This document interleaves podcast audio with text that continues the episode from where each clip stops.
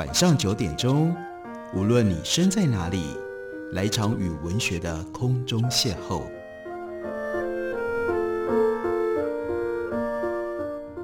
杨照谈书，邀您一同遨游文学世界，认识古今中外的经典之作。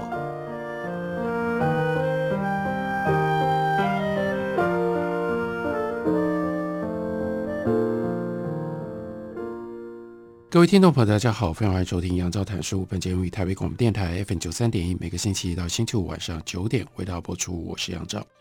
在今天的节目当中，要为大家介绍，也要为大家特别推荐的是允晨出版公司的新书，王明克所写的《毒药猫理论》。它有一个副标题的书名，叫做《恐惧与暴力的社会根源》。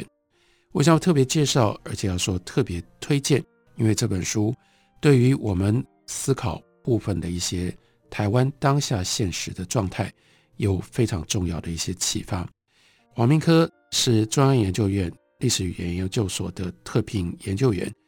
同时也是中研院的院士。他的研究的领域介于历史学跟人类学之间。他写这本书一定是心有所感，一方面源自于他自己长时间历史学和人类学之间的深入的研究，另外一方面。来自于对于现实的一些观察和体会。我们先来解释这本书书名当中什么叫做“毒药猫理论”。王明科在自序里面开头就说：“我在川西岷江上游羌族村寨，这是王明科从撰写博士论文到后来他最主要的一条研究的道路，那就是研究中国历史上面延续到现实里面到底什么是羌。”什么是羌族？所以他到四川岷江的上游去从事田野考察。一九九四年到二零零三年之间，他就听到在那里的老年人常常说到毒药猫的故事。当地人呢，以川西的方言所说的毒药猫，指的是什么呢？指的是村里面能够变成动物来害人，或者是施毒的妖人。而他们所说的这种毒药猫，通常都是女人。那些故事有些听来像神话、像传说，有些又像是陈述本地过去曾经发生过的往事，有一些呢是诉说着本身的经验记忆，虚构真实和想象夹杂。对于这些毒药猫的故事，黄明珂特别说：“我的研究兴趣不在于历史事实，不在于神话结构，还有它对应的社会结构和功能，而在于。”为什么会产生这种神话传说？人们的经验记忆跟社会行动，社会行动包括闲言闲语说某一个人指某一个人是毒药猫这样的一种社会现实。这个社会现实包括了这个社会当中女性的边缘地位，因为是边缘，所以会被当作毒药猫。人们的群体认同，还有人们内部的区分，把自己内部的部分的人。边缘化，说他们会有问题，他们怪怪的，他们会害人，他们是毒药猫。这中间当然会有冲突，也会转化对外界人群事物的各种恐惧。所以，有关毒药猫的神话传说，还有日常的闲言闲语，只是这个社会现实的表征表象。他想要借由毒药猫去探索一种社会的本相。所以他接着说。我在岷江上游从事的是一种结合历史学与人类学的研究，由毒药猫故事和它的社会表征，我探索二十世纪上半叶这个地方社会情境和它的变迁。当听到老年人说过去毒药猫多，现在少多了，或者说过去毒药猫闹得很凶，现在不那么凶了，他的解读是，这就显示了一九五零年代以来本地相关的社会情境。有了很大的改变。第一个是妇女的地位提高了，在共同的羌族认同底下，各邻近村寨人群之间的敌对跟暴力也基本上消失了。还有向外获得各种生活资源的机会多了，所以各个村寨跟各沟的人口群当中，因为激烈的资源竞争而产生的孤立人群认同也已经不复存在了。所以在王明珂之前的书里面，他曾经。有过这样近乎感叹的论述。他说：“毒药猫不仅在羌族当中不容易断根，在所谓的文明世界里也从来没有断根过。从更一般性的意义来说，毒药猫故事不止广布于岷江上游的村寨人群当中，它也广布存在于世界各人群当中，无论是出名或者是现代都会人之间。这就是为什么在很多的社会里面，女人、弱势团体和社会边缘人都经常被视为是有毒的、污染的、潜在的叛徒或者是破坏者。在社会动荡骚乱的时候，他们就常常变成了替罪羔羊。这也说明了人类似乎一直生活在群体各自建构的村寨当中，孤立正是区分跟边界这种功能，使我们畏惧外在世界。我们也共同建构或者是想象内部边缘的毒药猫，那是内忧；或者是外在的毒药猫，那是外患，来孤立自己，同时定义自己。所以，所谓的毒药猫，在一定的程度上类似替罪羔羊，而不管是去指责毒药猫，或者是去寻找替罪羔羊，都跟这个社会上面的人群自我认同，尤其是自我划分、自我保护，有着非常密切的关系。借由指认毒药猫，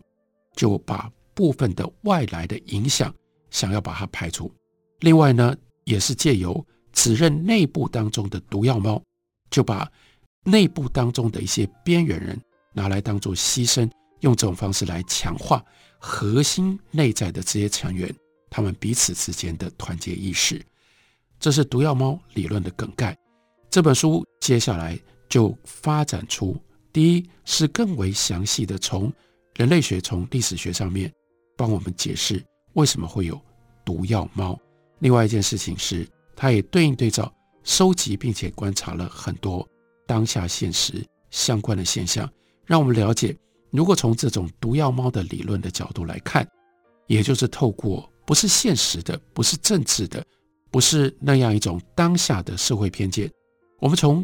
人类学跟历史学的理论角度来看，我们会看到什么样不同的现实情况？例如说，在书里面的第六章，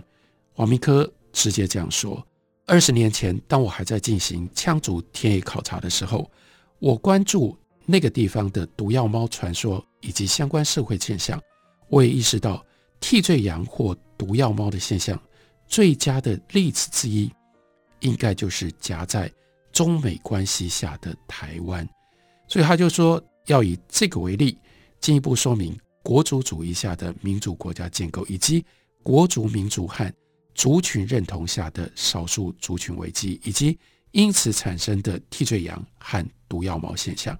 这样希望大家就可以了解为什么就是在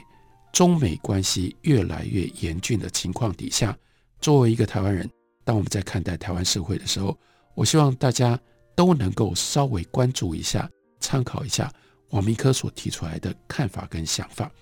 台湾原来是中原帝国边缘化。台湾原来是中原帝国边缘化外的地方，到了清朝才在这里设官经营。清代的台湾除了原居住在这个地方的南岛语族群之外，居民大部分来自于中国的福建、广东沿海地区。中日甲午战争之后，中国把台湾割让给日本。在日本据台的中后期，王明科指的是大概从一九一零年到一九五零年。日本殖民帝国在台湾实行内地化、内地延长主义，还有更进一步皇民化的政策，同化殖民地人民的策略，可以说是日本民主国家在扩张它的领域之后，进一步试图要完成一个民族、一个国家的作为。在这个过程当中，虽然并没有像纳粹德国那样用种族灭绝行动来达成民主国家的原初社群理想。不过，对于殖民地自然资源的剥削，对于本地反抗运动的镇压，以及对于本地民众的普遍歧视，和其他殖民帝国的所作所为，并没有太大的差别。一九四五年，日本作为第二次世界大战的战败国，把台湾交还给中国，由当时主政的国民政府接管。战后，台湾民生萧条，接管台湾的军政机构纪律欠佳。大陆来台的军民又普遍鄙视台湾人，这些背景都在台湾史学界对于二八事件的研究当中一再的被提及，真实性没有太大的争议。王密克也特别说，台湾史并不是他的研究领域，不过还将关注人类社群认同以及历史之间的关系，所以他是从这样的角度来看台湾史，来看二八事件。这历史主要指的并非过去发生的重大事件以及它的前因后果，而是人们如何选择跟想象过去发生的事情，并且把它编成历史叙事跟记忆来呈现。将历史在特定的社会情境当中产生，它也就受到了社会主流群体的支持或者是修正，而变成了典范历史。典范历史透过各种社会媒介传播，而发挥它的社会意义，建构并且强化当前社会的结构以及权力的体系，并且影响了人们的族群和国家认同。如果从这样的角度来看，我们就会发现，一九四七年所发生的二八事件。以及人们对他的集体记忆，包括到后来如何变动在不同的时期，成为台湾典范历史的一部分，这是历史介入在集体认同当中非常好的一个例证。所以，为什么他要在书里面用毒药包的理论重新检讨、重新诉说二八以及二二八的历史？我们休息一会儿，回来继续聊。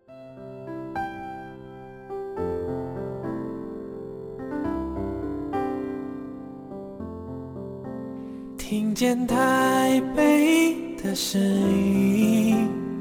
拥有颗热情的心，有爱与梦想的电台，台北广播 FM 九三点一。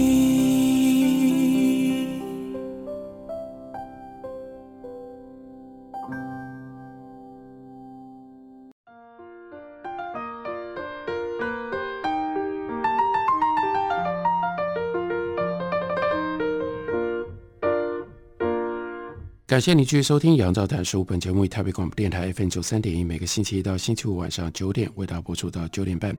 今天为大家介绍的是远前出版公司的新书，王明克所写的《毒药猫理论》。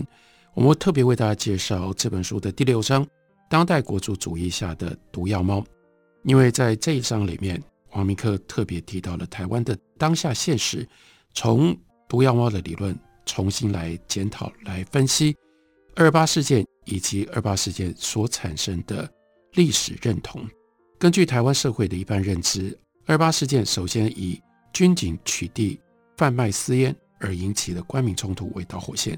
继而发生了台民大规模反政府武力抗争、包围官署、入欧大陆来台官民，终于酿成国民政府增派军队来台清乡平乱、捕杀与事者，并且株连无辜。王密科。在书中关心的不是二二八的事变本身事实，而是关于二二八事件的资料收集、公布、研究以及论述的发表，在台湾一直很受政府的关注以及社会的普遍重视。在政府方面，无论是为了要掩过是非，或者是为了要平息争议、抚平伤口，或者是要从中间获取政治利益，国民党和民进党执政者都倾向于建立一个。典范的历史论述，在民间，二八事件则成为部分台湾人建立跟中国人有别的台湾人认同的集体受难记忆。对另外一些人来说，它或许是一种充满遗忘跟偏见的历史，或者是为了社会和谐不应该经常被提及的过去。无论如何，对于二八事件的调查研究，除了追求真相、追凶并且实践转型正义之外，王密克认为，对于二八事件为什么会发生的，基本上仍然缺乏深入的探讨。就例如说，对于纳粹德国的大屠杀，有些学者认为完全归罪于希特勒等这些领头人物是不够的。黄密克也认为，关键不只在于谁做了什么，而更应该在于了解他为什么会这样做。所以，他要从替罪羊跟毒药猫的现象来对于这桩国家暴力。政治暴力做一些理解。二十世纪的上半叶，中国逐渐发展成为一个民主国家。先是国族主义，在清末到一九一一年辛亥革命的这种反满政治气氛当中产生了。后来又在五四运动年代的反帝国主义浪潮底下得以成长。一九三七年，日本发动了侵华战争，来扩张它的国族生存空间。从明治维新以来，日本持续接受许多西方的思想跟概念，也就感染承袭了民族国家争取生存空间的理论跟做法。日本侵华战争以及日本在战场上种种不人道的罪行，当然就更进一步激发了中国人的国族主义。在台湾方面，日本据台大概四十年之后，前阶段台湾人跟日本殖民政府之间的冲突，基本上已经变成了过去。这个时候，日本为了要支援太平洋战争，更加紧将台湾殖民地内地化，这就是皇民化运动。从一九三六年开始，日本殖民政府在台湾实施国民精神总动员，来强化台湾民众的国民意识，去除尤其是以中国为祖国的概念，坚定台湾人作为日本臣民的信念。中日战争期间，一直到一九四一年，日本政府更在台湾推行皇民奉公的运动。在各地成立了各种奉公会，以深化台湾人的日本皇民思想，鼓励台湾人用从军，叫做特别志愿军制度，来实践皇民认同。日本在台湾实施皇民化政策，可以说是他民族国家原初社群的扩大建构，把殖民地的民众转变成为天皇的子民，如此包含殖民地的国家领域内都是大和民族同胞。虽然皇民化政策实行的时间并不长，但是在此之前，台湾社会上层的文化界跟专业人士早已经普遍接受日本语言文化和社会生活的规范，所以他的确对于社会上层的台湾人文化认同，也包括国家认同，产生了相当的影响。因此，当一九四五年代表中国的国民政府接收并且开始治理台湾的时候，皇民化的台湾人。特别是其中皇民化程度比较深的知识分子跟士绅阶层，在大陆来台军政人员的眼中，就具备有这种内部毒药猫的性质。也就是说，在大陆来台的军政人员，他们看起来台湾本地人非但具有不是自己人也非外人的这种我群边缘人的特质，更跟中国人所恐惧、所憎恨的日本人那么样相似。人们对于逼近到自己身边的毒会特别感到难以忍受，这就是一九四七年二八事件发生的其中的一个重要的背景。对于国民政府的治台军政官员来说，事件发生并且快速演变成为武装暴动之后，另外一个内部毒药猫对他们心里带来更大的威胁，那就是共产党。他们担心共产党会借机煽动台湾民众反政府。发生暴乱，特别是这个时候在大陆，国民政府军跟共军的战事激烈，国军这个时候正在包围延安，所以台湾二八事件发生的时候，日治时期就已经在台湾发展的旧台共，还有中国共产党的地下党这些秘密团体成员趁机活动，彼此连结，他们或者鼓动台民反国民政府统治抗争。或者直接组织武装部队，例如说谢雪红所领导的二七部队发动了军事攻击，于是这等于形成了两种内部毒药猫，一种呢是皇民化的台籍人士，另外一种是台共，另外还有外部毒药猫，这是军国主义日本以及中国大陆的共产党势力，而且这个内部的毒药猫跟外部的毒药猫会。彼此互相连接在一起，这就产生了高度的恐惧。因为有这种恐惧作祟，所以才使得二八事件酿成了巨大的灾难，使得许多台籍知识精英成为国家集体暴力底下的，他们就变成了替罪羔羊。在二八事件里面，还有另外一群替罪羊，那是事件爆发的时候被凌辱、被殴打、被杀害，或者是被拘禁的。大陆来台的民众，国民政府接收台湾的时候，因为政权转移而民生凋敝，社会上面早就因为这样而弥漫了惶恐不安。另外，在很多台湾人的心目当中，大陆来台的军政人员纪律非常的差，又抱持着来自上国的优越感，鄙视台湾人；面对外来的国民党军政势力的恐惧；面对内部经济败破、社会骚动的恐惧，所以让很多台湾人也产生了自己变成了被破坏少数的危机感。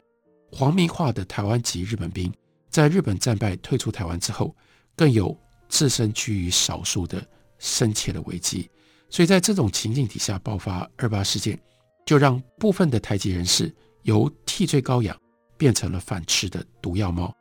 又让部分的这些大陆来台的军民成为他们要消灭自己恐惧的另外一种替罪羔羊。